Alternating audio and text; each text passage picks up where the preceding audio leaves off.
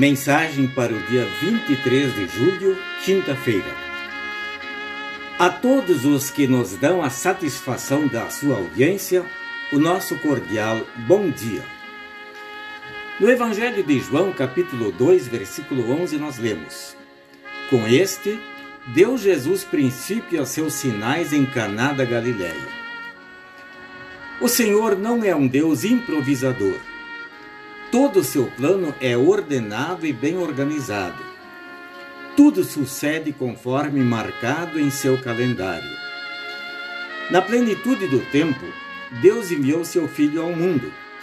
Na idade certa, crescia Jesus em sabedoria, estatura e graça diante de Deus e dos homens.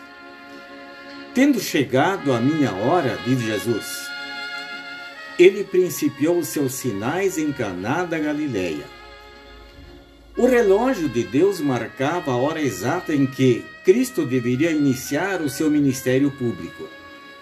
E Cristo começou a manifestar a sua glória como Filho de Deus e Salvador da humanidade numa festa de casamento.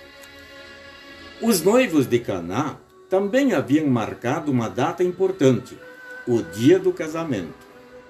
Grande era a expectativa. Muitos eram os convidados. Além dos amigos, colegas e vizinhos, os noivos também enviaram um convite a Jesus e a seus discípulos. Jesus aceitou o convite e foi ao casamento. Foi nessa solenidade que deu Jesus princípio a seus sinais, transformando água em vinho. Os noivos de Caná da Galileia começaram bem a sua vida conjugal.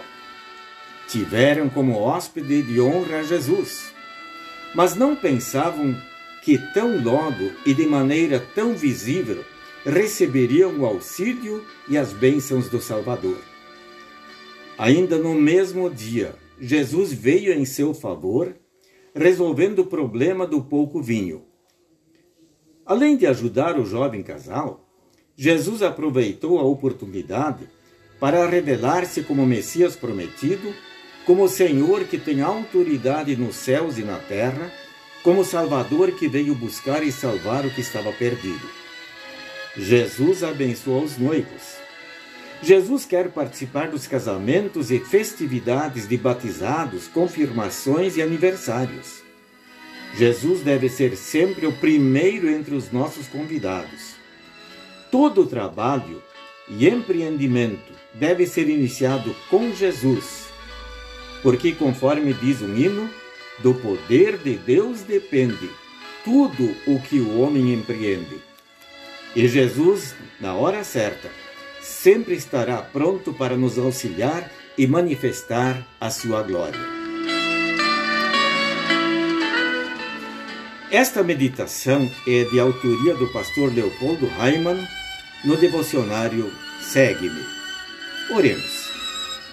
Vem, Senhor Jesus, entre em nosso lar e seu nosso hóspede benquisto e nosso amigo estimado, abençoando-nos também neste dia. Amém.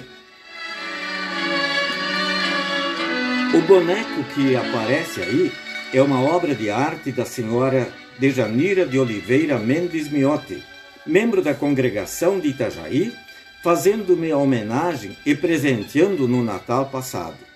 Mais uma vez, obrigado, dona Janira, pela homenagem e pelo presente.